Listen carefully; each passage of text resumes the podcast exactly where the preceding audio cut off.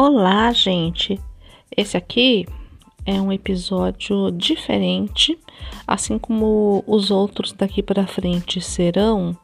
Pelo menos é uma experiência que eu tô fazendo, que eu fiz, aliás. Durante a viagem, enquanto eu tinha um tempinho, eu, eu fui gravando todas as impressões de onde a gente estava, é, o que era mais peculiar, o que me chamou a atenção, porque muitas vezes, é, depois que a gente volta, obviamente, a gente já entra no nosso turbilhão e não dá tempo de, de colocar tudo no papel e tudo no tempo que a gente gostaria que fosse, né? E aí eu achei talvez que fosse uma.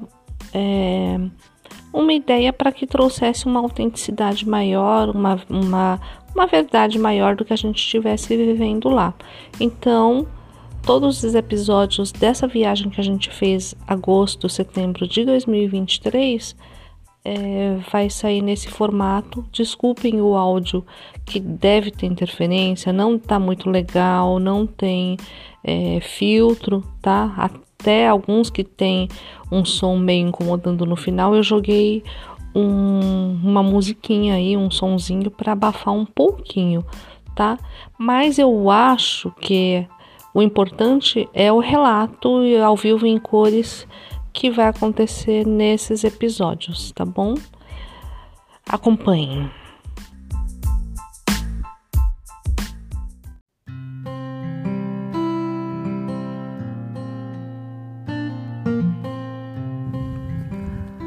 Nós começamos o, o agendamento com o Seba, que foi a travessia dos lençóis maranhenses, no dia 28 de agosto, foi uma segunda-feira. Aí a gente estava hospedado lá no, na cidade de Barreirinhas, no pousada Sítio Preguiças. Depois acho que eu faço uma resenha de todas as hospedagens que a gente passou nessa viagem, que não foram poucas. E aí a gente saiu de lá e foi depois se encontrar com ele no numa praça do povo, que é uma praça bem central em frente ao cais, que foi até facinho bem de achar.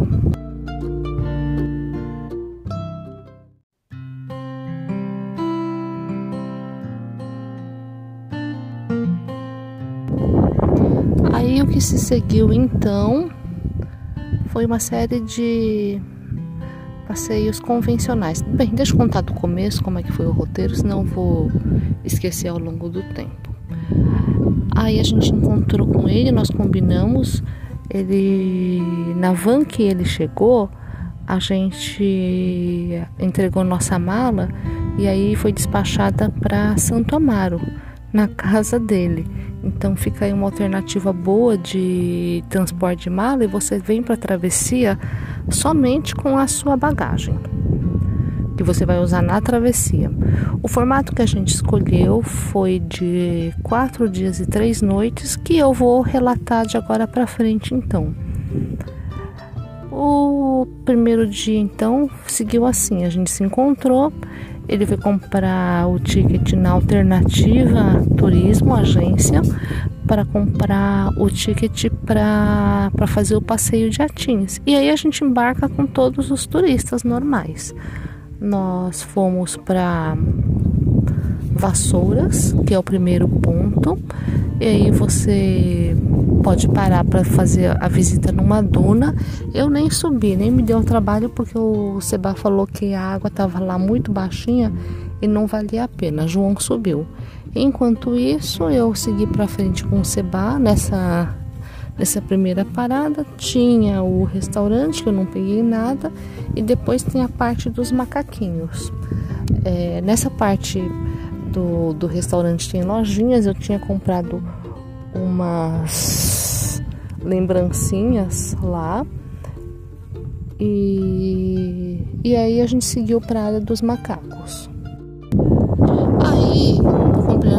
As lembrancinhas e fui ver os macaquinhos, como todo mundo faz. Não deu um minuto, não posso nem contar quanto foi tempo O macaquinho que estava na árvore rapidamente arrebentou o fundo da minha sacolinha com uma mão, com outra mão ele catou o saquinho de lembrancinha e levou para cima da árvore. Foi um espetáculo para quem estava lá assistindo e algazarra para todos os turistas que estavam lá. Ele foi pegando hum, lá em cima. Alguém falou para mim que ele ia fazer isso. Ele foi pegando todas as lembrancinhas, uma por uma, cheirando e arremessando de volta pro chão, porque ele ficou muito bravo porque não era nada de comer. Isso, todo mundo filmando e dando risada. E depois se seguiram outras filmagens com eles fazendo as gracinhas dele. Achei bonitinho, mas aquela história de sempre. Sempre quando eu vejo um bichinho preso assim, que não estava preso no caso, dá uma leve depressão.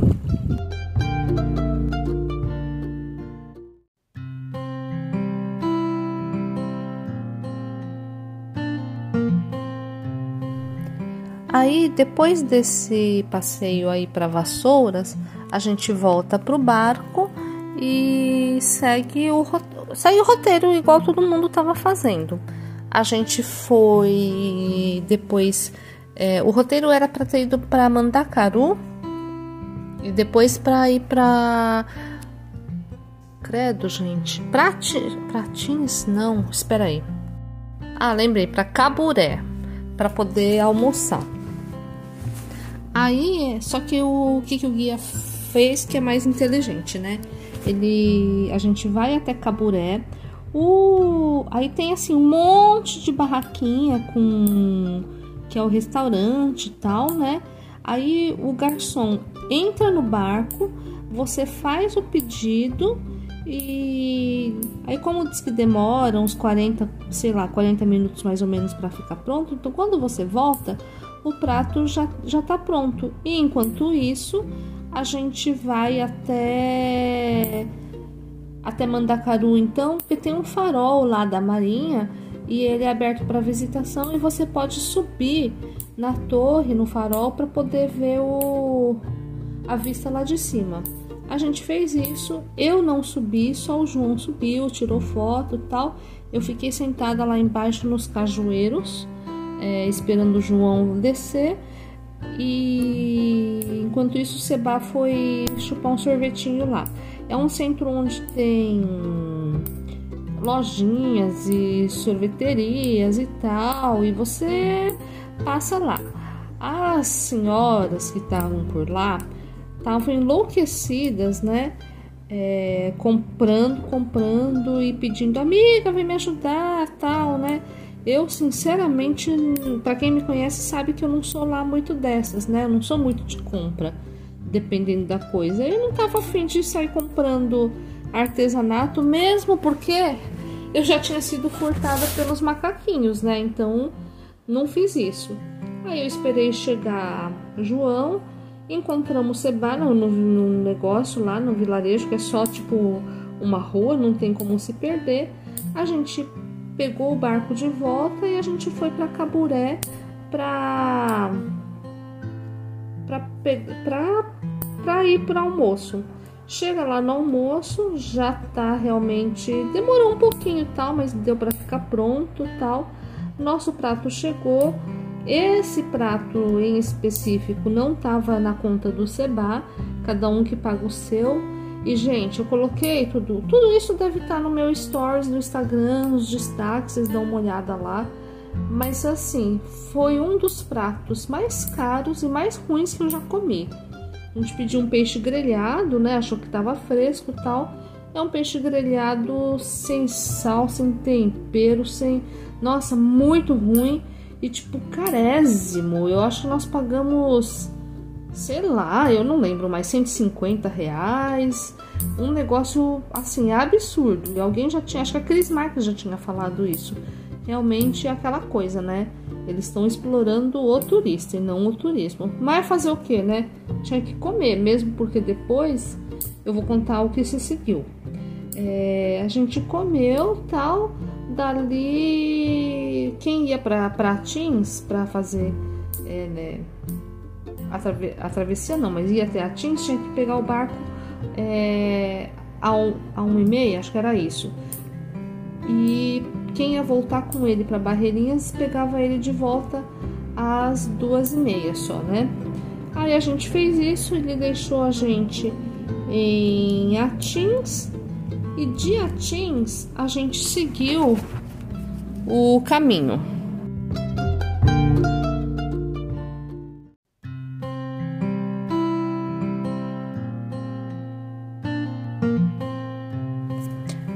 Aí o barqueiro deixou a gente em Atins. De Atins a gente pegou um 4x4 e uma galera, gente. Foi um. Primeiro a gente pegou o carro, acho que tinha três, seis, tipo, tinha nove pessoas. E depois no caminho a gente pegou no vilarejo de Atins, que é bem grandinho até. É, tem várias pousadas gracinha. Alguém comentou no carro lá, aquele povo chato, que era uma coisa assim de Morro de São Paulo há 10 anos atrás ou sei lá, né? A gente conhece Morro de São Paulo há 20 anos atrás, mas enfim, outra história, outra, outro podcast, enfim. A gente pegou, e aí a gente pegou esse povo e dali você anda, eu não sei dizer é, exatamente, mas você anda de carro um tempão e aí eles largam a gente lá, gente, no, no deserto, no meio do nada é, vem aquele bando de, de carro, né? Bando. São dois, três, quatro, em, naquele, naquela areia fofa, sabe? Sambando e pulando. E aí você chega no ponto onde todos eles e nós somos despejados. É surreal, você começa a já ter uma noção do que, que você vai enfrentar. Do, do seu lado direito, você vê todo o Oceano Atlântico, né? E e aí do, do lado esquerdo é areia para mais areia de, de, né? Um monte, parecendo literalmente filmagem de Duna, de Star Wars em Tatooine, enfim. E aí a gente é largado lá no meio do caminho e de lá a gente percebe que, bem, agora vai ser o começo do fim, né? E lá começa a trilha efetivamente. Tem um nome, mas eu não consigo me recordar qual é o nome do lugar lá. Enfim, também não adianta falar porque ninguém vai conseguir fazer isso por conta, ou espero que ninguém faça isso por conta, né? É meio imbecil isso aí, desculpa. Aí você sai andando e dali começa. Isso deve ser por volta das duas. Vai, no máximo duas e meia.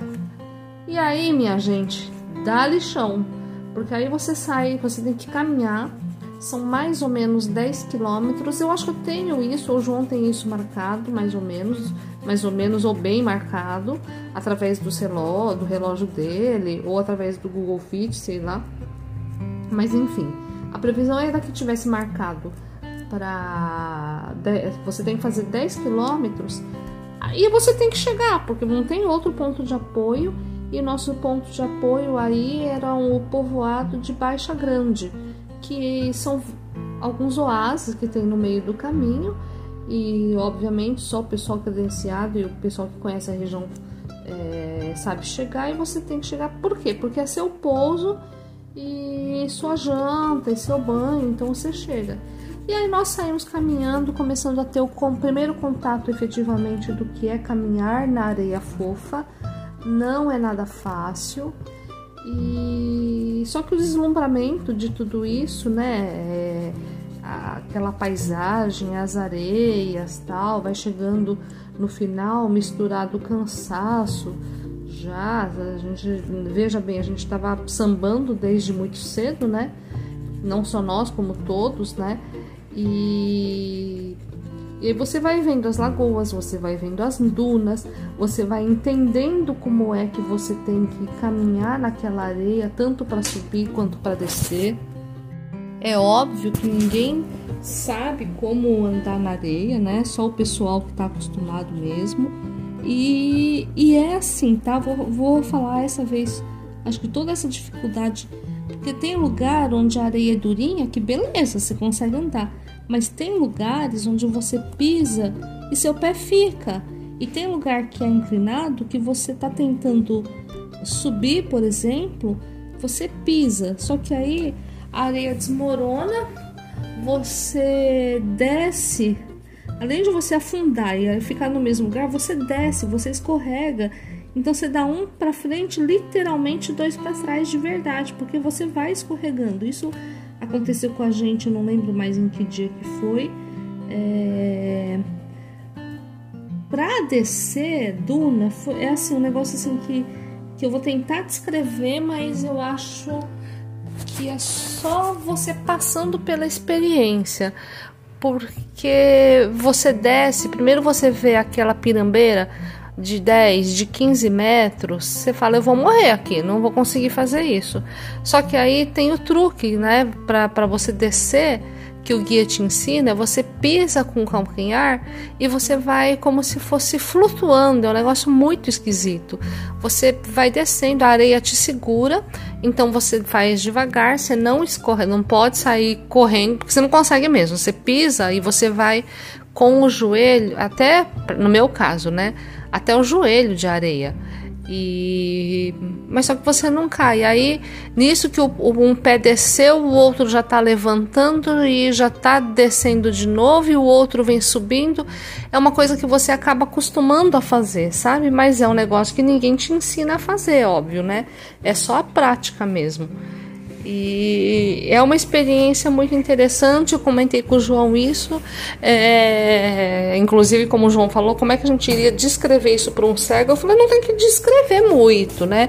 Na verdade, o lance é você sentir como que é fazer essa descida na, na areia, né? Não tem uma descrição, digamos, do que, do que faz, de como falar isso a não ser fazendo.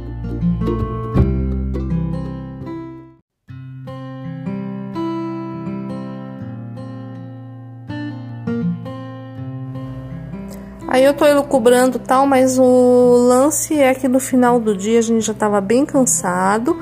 Só que assim, o pôr do sol, eu acho realmente que foi um dos pôr do sol mais lindos que eu já presenciei na vida. E é indescritível, a gente não consegue descrever, nem, nem foto, né? Porque a gente não.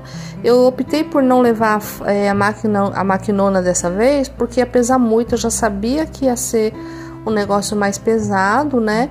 É, era no mínimo 10k por dia, então a gente optou por tentar levar o menos possível de coisas. Acho que eu vou fazer um podcast só sobre ou um rios, não sei ainda, sobre a bagagem. Mas enfim, tô falando de como é que foi o caminho disso tudo, né? É, a gente já tava assim bem cansado. E quando você vai chegando no oásis, você acha que é um negocinho pequeno, só que o negócio é grande pra caramba. E aí, como é que eles distribuem? Ah, é, tem que falar isso também. É, a gente se distribui entre os guias, né? Então a gente acabou pegando um, um pacote, digamos assim. O pacote era exclusivo, eu e João. Agora tem gente que acabou pegando o mesmo guia e eram grupos assim, sabe? De de seis pessoas, ou então era. É, tinha um grupo lá que estava com a gente que eram seis pessoas que estavam com um guia só. Tinha um casal espanhol que estava com uma moça, e tava eu e João com só com o Seba, né? E aí a gente fica meio que separado em grupo, cada grupo faz o seu ritmo. Isso é legal também, porque não dá para ficar, só que gente, isso fica meio segregado. Depois eu vou falar mais sobre toda essa situação. Enfim, nós chegamos na, no abrigo, né? Não é nem pousada, gente. No abrigo da Dona Maria já era escuro, já era muito escuro. A gente já estava com o a, a lanterna do celular acesa. O lugar e os lugares são extremamente simples. Eles são separados basicamente assim: tem o, o abrigo no abrigo é coletivo e são várias redes. Então, para quem nunca dormiu na rede, tipo nós, foi meio complicado no, no primeiro dia, né? Pra, pelo menos para mim. João não conseguiu se adaptar à rede em nenhum dos três dias. E o banheiro é coletivo, não tem alguns, tá? A grande maioria não tem tipo ah, feminino, masculino. A grande maioria não tem, tem assim, a pia é para fora, dentro tem o vaso sanitário e o chuveiro. Aí vai variando, mas mais ou menos é desse, dessa forma. E aí a refeição é feita nesse lugar mesmo, tá? foi o que a gente fez, a gente chegou, cada um que chega, depois que a gente se ligou, é, tem o que? O que, que tem dentro do abrigo? A rede e mal ou bem tem uma cadeira para você colocar de plástico mesmo, para você colocar sua mochila para de repente não colocar no chão. Não necessariamente, tem lugar que não tem. Nesse da Dona Maria tinha uma cadeira, mas acho que não tinha cadeira para todo mundo. E como a gente chegou muito tarde, já cada um chegou sabe, um entrou mudo e outro saiu calado. Ah, o banheiro é aqui, o chuveiro é lá, tal. É, aí a gente já vai se dividindo e tipo, ah, vocês podem tomar banho e tal. Aí foi, uma leva foi tomando banho, é, tipo casal, a gente acaba entrando junto mesmo para agilizar, tipo acampamento mesmo, para agilizar processo, né, gente? Banho frio, óbvio, né? Não tem como. Tinha luz, mas a grande maioria é de energia ou solar ou gerador. Então não dá para ficar com muita frescurite de, né? Quem vai fazer um negócio desse também não se espera que tenha frescurite, não é mesmo? Aí a gente jantou. As jantas foram bem simples, tá? Com exceção de um lugar que, que eu achei mais assim, mais chiquezinho, mas nesse primeiro dia foi bem simples e só deu tempo de comer, escovar dente foi cada um para sua rede e tchau e bênção, cada um que lute com a sua rede e com a sua dor no corpo, como eu falei pro Digão outro dia, é, lá na travessia do, do Caminho de Santana, que a gente tinha feito nessa mesma viagem, mas uma semana antes, literalmente uma semana antes. Nada, ó, eu falando errado, não façam isso em casa, não, eu repito, hein, não façam isso. Tomei, não vou nem falar o nome do remédio, hein? Tomei um anti-inflamatório e dormi, porque o dia seguinte a saída estava programada para bem cedo. E esse foi o final do pesado primeiro dia da travessia de Lençóis Maranhenses.